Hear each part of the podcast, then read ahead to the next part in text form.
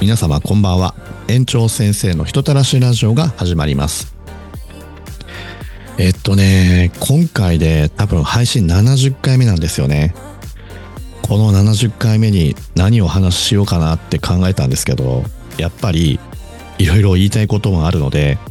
保育士同士の仲の良さについて話をしたいなと思います。これをねしようと思った理由は前回のラジオで気づけたんですけどあー、影響力みたいなところですね。えっと、まず、保育士さん同士が仲いいっていうのは大事なんですよ。その人間関係ですね。その、職場の働く環境を良くするっていう意味でも人間関係は必要だと思います。ただし、大事なのは、プライベートを出すべきではない。っていうのは考えます。あの、出すべきではないって言っても、その、まあ、さじ加減ですけどね。あの、わかりやすく言うと、仕事をする場なので、プライベートの話が多い、イコール死後が多すぎるのは良くないです。はい。もうこれはもうはっきり言っときます。しかも、今じゃないよね、みたいなとこにやりがちな子が多いので、あとはね、その、仲良いってなると、2人だけの空気作ったりするんですよ。仲がいい子と組むと。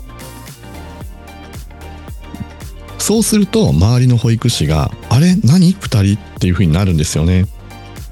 なんかそれもやっぱり美しくはないのでどうしてもね忙しい時に2人でぺちゃぺちゃ死後されたらちょっと待って今それどころじゃないでしょ？っていう感情は絶対人として出てくるのでそう。なので、プライベートを出しすぎるのは良くないって考えます。あとはね、保育士のキャリアっていうところでも、プライベートを出しすぎると、キャリア作れない子が増えるので、そう。だからどこから話をしようかな。面接の時とかにね、僕が見るポイントの一個が、過去いろんな職場でどういうことを成してきたのか。成功体験みたいなとこですね。聞くんですよ。どういう経験されてきたんですか？とか話をするんですけど、それで答えられない子っていうのがいるんですよね。で、よくね、その、な、えー、なんて言うかな。もう感覚で言うと、保育士を15年やってきました。っていうのを武器にって考えてる人、それがキャリアだと思ってる人は仕事ができねえなと思います。いや、15年いて、どこでどういう経験をして成果結果出しましたっていうのがはっきり言える人はすぐ採用するんですけど、その保育士歴何年ありますっていうのを前面に出す人って意外と何もやってこなかった人多いです。だから何もないから何年やってきたんですよっって言うしかないのかなと思って、そう。だから、キャリアの作り方で何も考えてないまま、ただ時を過ごされた方なんですよね。で、そういう方って、やっぱり、その仲の良さじゃないですけど、責任感がない人が多いです。はい。で、僕は判断しますね。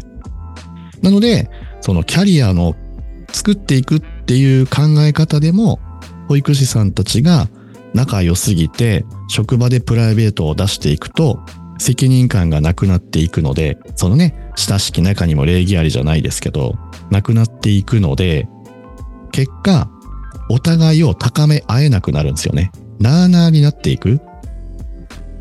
ルールがあるのにまあ人間そういうことあるよねははははって終わってしまうっていう。いやいやいやいやいや周りはね仕事なんだからそこちゃんと責任持ってやってほしいなって思うんですけど。っていうのになりやすいので、どうしても。なので、仲良きことはいいんですけど、プライベートはなるべく出すなっていう話はしたいですね。で、なんだろう、それを考えると人間関係の仲の良さってなんだろうなって思うんですよね。特にその、働き方改革みたいなところで、風通しの良さみたいなことがあるんですけど、僕が思う、その仲の良さっていうのは、言いたいことをその時にポッて言い合える仲だと思ってます。だから、相手のことを思う。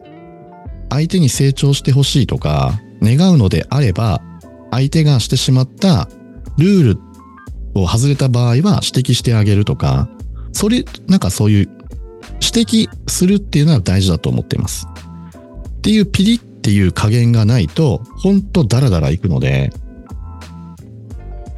そう、なんか料理でもそうじゃないですか。ちょっとなんかね、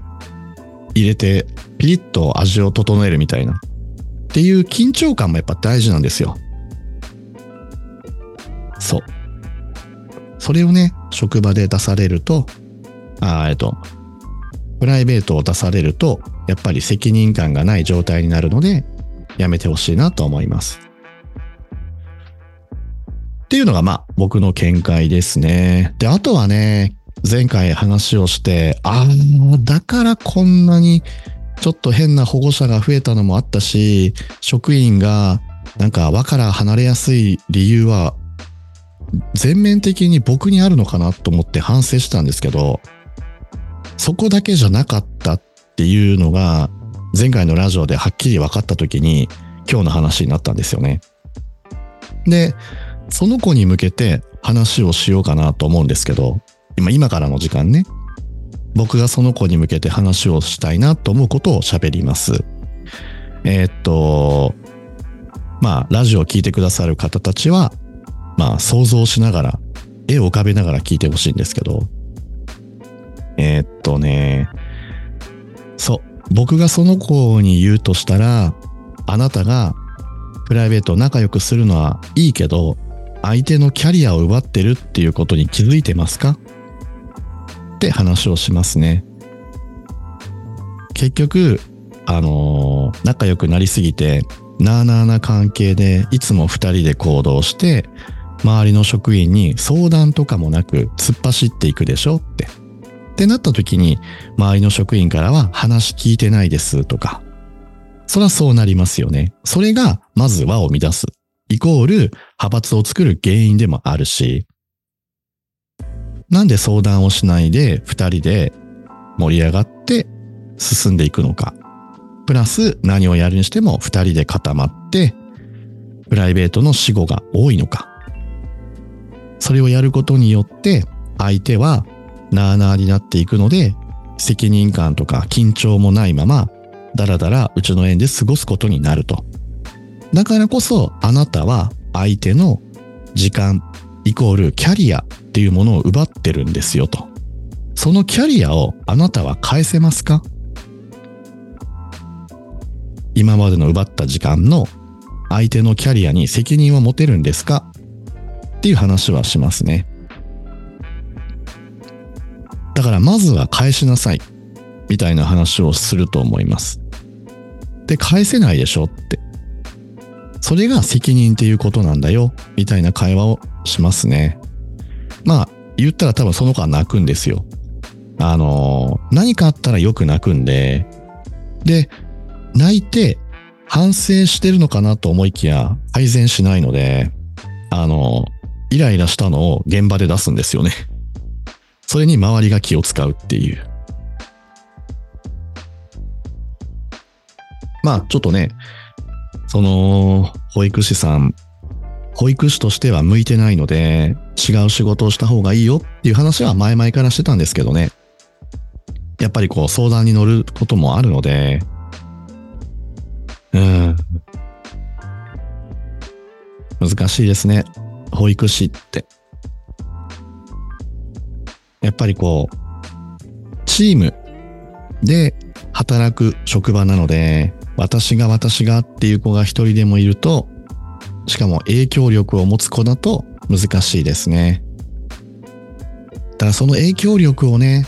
違う角度で向けられれば、ものすごく伸びたんですよ。それでね、こう結構ミーティングとかも繰り返しワンオワンとかやって話をしたりしたんですけど、やっぱり本人が楽したい。自由でありたい。イコール好き勝手動きたいっていう感情があるので、組織にはもう難しいですよね。向いてない合わないどう言えばいいんだろうね。やっぱりこう組織っていうのはルールがあって、ルールの中で好きに動くっていうのが自由なんですけど、だから本人は、まああれだな。主体的ですね。自主的なら良かったんですけど、組織で。主体的なので、責任がない状態でやらかしてしまうので、だから周りからすると、輪から逸脱してしまうので、そら居場所なくなるよねっていう感じですね。で、やっぱりね、思ったのが、どうやったらそういう保育士さんたちを面接で見抜けるかなんですけど、やっぱ見抜けないんですよ。上手なので、その子。うーん。まあ、僕と似てるよねっていう話をその子にはしたことあるんですけど、僕めちゃめちゃ空気読めるんですよね。読めるというかわかるタイプなので、どの人にどういう感じで接していけば、あの、仲良くなれるな、みたいのがピンとくるんですよ。だからそういうね、なんか第六感ってわけじゃないですけど、多分持ってるとは思うんですよ。っていうのを自分も思ってるんですけど、その子も多分持ってるなっていう動きをするんですよね。ただ、使い方がもったいないぞっていうのは本当に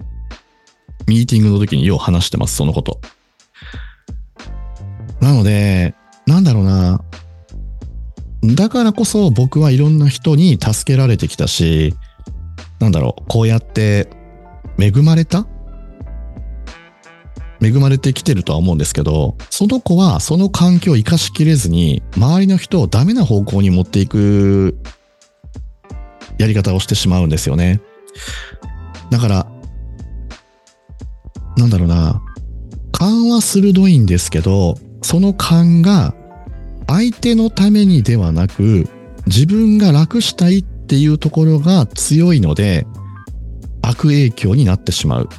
か。そこですね。僕はやっぱりこう空気読むというか、その場でその人とどういうことを言ったら相手が喜んでくれるかなとか楽しんでくれるかなっていうのを考えてその場を組み立てていくので、まあ、組み立てていくってなんかちょっとね偉そうだけど組み立てていくんですよね。結果なんかみんなやっぱ楽しかったねっていう風になるのでそのお誘いも多い。だからなんかあったらね、いろんな人に飲み行こうぜって誘われるので、結構そういう回も増えるんですよね。あとは、まあ、コロナ明け久しぶりに、あの、合コンの司会をすることになったので、ちょっと盛り上げてはきますけど、またその話もね、ラジオでできたらと思います。っていうぐらい、その、相手のためを思って、その、環境設定、空気読むとかができれば、その子はすごい魅力なんですよ。魅力的になる子なんですけど、もったいないんですよね。矢印が、己、我、自分、私が、みたいな感じになってるので、うん。だから一緒に付き合う人もダメになってます。やっぱ楽っていうことで巻き込まれてるので、だからキャリアを形成できないので、あなた、人の時間奪ってるの分かりますか？っていうところも響かないんだろうね。うん。まあ、その保育士とは2年働いてきましたけど、やっぱり何が残ったかって言えば、その子の悪い話しか残らんかったですね。だって判断するのは僕ではなく、一緒に働く保育士さんたち周りのチームメイトなので、うん。まあ、その子の影響で割に合わないと思って辞めていた職員もいたのも事実なので、法人としては、法人というかまあ保育園のリーダーとしては、あなたの影響は良くない結果に終わったよっていうのは、まあ思いますね。だからこそどうすれば、ああいう子が入ってきた時に、入ってこないように防げるかっていうふるいにかける方法本当大事になってくるかな。なんかね、そういうのが分かればいいんですけど、前の職場でどうでしたって聞くのもね、なかなか難しいと思うので、うん。でも、聞かないといけない時代になってきたんでしょうね。あの、保育士のね、なんかこう、保育士の性犯罪とかやったやつのリスト化っていうのを今、仕組みができてきてるので、それに伴って、なんかできそうだなと思ってます。個人情報なのでね、名前は出しちゃダメでしょうけど、だから、そのね、特定、昔、職場で性犯罪的なことをしましたよっていう人の、その人かどうかを確かめる方法ってどうやるのかなって楽しみにしたんですよ。まあ言い方変ですね。楽しみにしてたって。どういうふうに個人情報を抜け出す、抜け出して、その本人かどうかわかるようにするんだろうっていうのはね、今そこがすごい学びたいんですよね。それができれば、例えばですけど、性犯罪ではないけど、組織に大ダメージを与えてきたとか、人間関係を壊してくるような人の入職も阻止できるんじゃなかろうかと。っていうので考えてます。それができるとね、その、保育士から聞く話と、その前の職場での園長とか同僚から聞く話って全く違うので、やっぱりどうしてもね、一方通行なやりとりしかないのが、なんかミスマッチだろうなと思います。まあ、ちょっとね、最後違う話になってしまったんですけど、話を元に戻すと、職員同士が仲がいいのはいいけど、職場では責任を持って、ちゃんとプロとして働いてほしい。もうそれが全てですっていう話ですね。はい。あのー、前回の気づきから今回ね、仲の良さみたいな話もしましたけど、ああ、もうこの話2年前にしときたかったな。そしたら、このね、大変だった2年間、なかったのにな、とは思ってます。いや、本当に僕の中でね、この去年、一昨年はしんどかったので、まあおかげさまでいろんな感情、持てるようになったので、より一層仕事には活かされると思います。仕事だけじゃなくて自分の人生もですね。まあ良くも悪くもダークサイドみたいな自分も見つけられたし、あえてダークサイドの部分を使って職員さんに説教することもできるようになったので、なので僕が現場に行くとピリッとするっていう環境も作れるようになったとは思います。まあ、たまにね、職員からなんか園長先生、前よりきつくなりましたねって言われたことがあるんだけど、まあきつくなったというか、悩みが増えただけよっていう話はしてるんですけど、まあ、きつくなったねって思わせないようにするのも大事かな。やっぱりね、現場で責任感を持ってしっかり働いてほしいので、そのためにはね、なんか園長に気を使わせないのが一番じゃないですか。うん。なので、いい学びになったなと思っています。で、ラジオもね、今回で70回目でしょって考えると、あ、やっぱりやってみてよかったなっていうのが一番ですかね。自分で喋るイコール考えがまとまっていくので、これからも頑張って続けていきたいなと思ってます。やっぱりね、自分の成長のためにっていう感じですね。あとはね、なんか結構言われるようになったのが、ラジオじゃなくて YouTube やってくれんかみたいな話が多いですね。なんでかな？なんか声だけでいいかなと思ってたんですけど、なんか周りの友人から、なんかラジオ聞いてたら、あなたの YouTube を見たいっていう話が出てきたので、まあ、YouTube も視野には入れてます。ただね、何を喋るか、どんな内容にするかは何も考えてないんですけど、まあ、なのでね、そういう、見たいって言われるとね、やっぱ答えたくなるじゃないですか。なので、このラジオの収録の様子を YouTube にするのもありかなと思ってますね。今、あの、 Zoom でやってるので、 Zoom のレコーディングで収録してるんですけど、それをもうそのまま YouTube で流すみたいな感じですかね。そしたらなんか、二度撮らなくても一回でいいし、うん。っていうのはちょっと今思いましたね。そう。まあ70回目か。その間にほんといろいろあったな。いや、まだまだね、いろいろあるんですけどね。そう。あ、そう。もう来週の話を決めとこうかな。来週じゃないな、次回か。えっと、前回69タイトルの時に保護者と保育士の関係性。で今日が保育士同士の話をしたのでその続きかな。まあこれ別のね保護者からのリークってわけじゃないけどどうなんですかね？っていう話でどうやらうちの特定の保護者と保育士がなんかプライベートで遊びに行くかなんかの話をしてましたと。それを聞いて、ちょっとどう、どうするか迷ったんですけど、あんまり良くはないですよねっていうのを保護者の方から相談を受けたので、その話をしようかなと思います。はい。まあ、前回ね、話をしたのと延長線上にはなると思うんですけど、僕がどういう対応を取ったのかっていうのを次回のラジオで収録したいなと思いました。では今日はここまでにしたいと思います。聞いてくださった皆様ありがとうございました。では、おやすみなさい。